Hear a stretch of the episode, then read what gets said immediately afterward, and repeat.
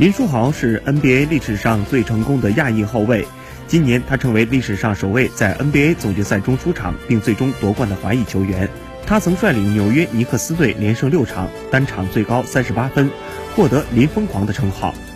近日，北京首钢男篮外援林书豪正式亮相，他表示，最大的困难是能否成为最好的可能。对于即将开启的 CBA 之旅，他已准备好一如既往追求极限，和自己较劲儿，继续打出对篮球的热爱。